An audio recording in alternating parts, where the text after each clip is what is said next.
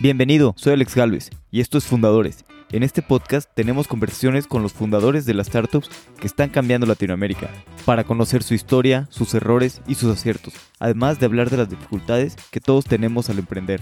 Mis dos primeros emprendimientos fracasaron. Ese es el error más típico, yo creo, y ese fue el primer error que cometimos. Mediante estas conversaciones buscamos conocer su experiencia para extraer los aprendizajes que tú puedes aplicar en tu negocio. Lo más importante cuando estás empezando es validar que lo que estás construyendo es algo que alguien quiere. El enemigo de levantar capital es el tiempo. Lo que buscamos es que más personas se animen a emprender en Latinoamérica y con estas nuevas startups juntos logremos resolver los problemas que tenemos en la región.